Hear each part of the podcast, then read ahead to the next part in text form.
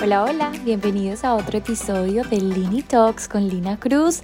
Gracias por invertir su tiempo conmigo, por acompañarme, por escucharme, por seguirme y gracias por todos esos mensajes tan lindos que me envían después de escuchar mis audios. Me alegra muchísimo que les estén sirviendo a ustedes y a otras personas. Y bueno, espero que hayan hecho el ejercicio del espejo y si no saben o si no escucharon el episodio, vayan a la aplicación y escúchenlo, está muy interesante. Bueno, como estábamos hablando, estamos iniciando el año, ya este estamos terminando esta semana, pero ¿qué pasa? Entonces empieza uno también con los proyectos, quiero hacer esto, quiero hacer lo otro, y nos empezamos a llenar de cosas.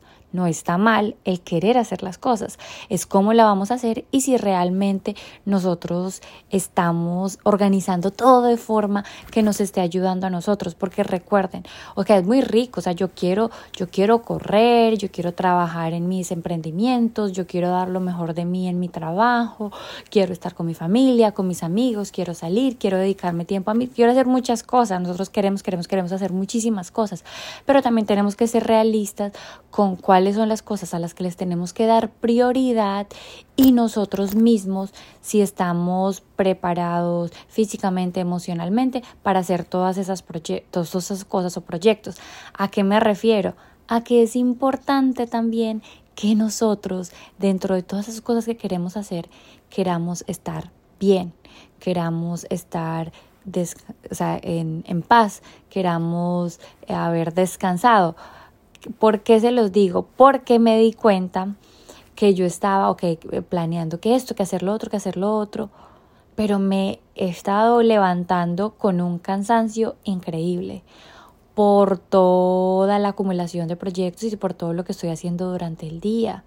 Y entonces esto me puso a pensar, y yo creo que nos puede poner a pensar a todos nosotros en la importancia de uno mismo primero estar bien la importancia de nosotros ser celosos hasta cierto punto con nuestro tiempo, con nuestro descanso y con las cosas que nosotros planeamos para nosotros mismos. Recuerden, si nosotros no estamos bien, si nosotros no descansamos bien, no vamos a rendir bien. Y también nos vamos a arriesgar a que nuestra salud se desequilibre. Claro, porque es que si yo no duermo bien, entonces yo le estoy exigiendo a mi cuerpo más de lo que le estoy dando.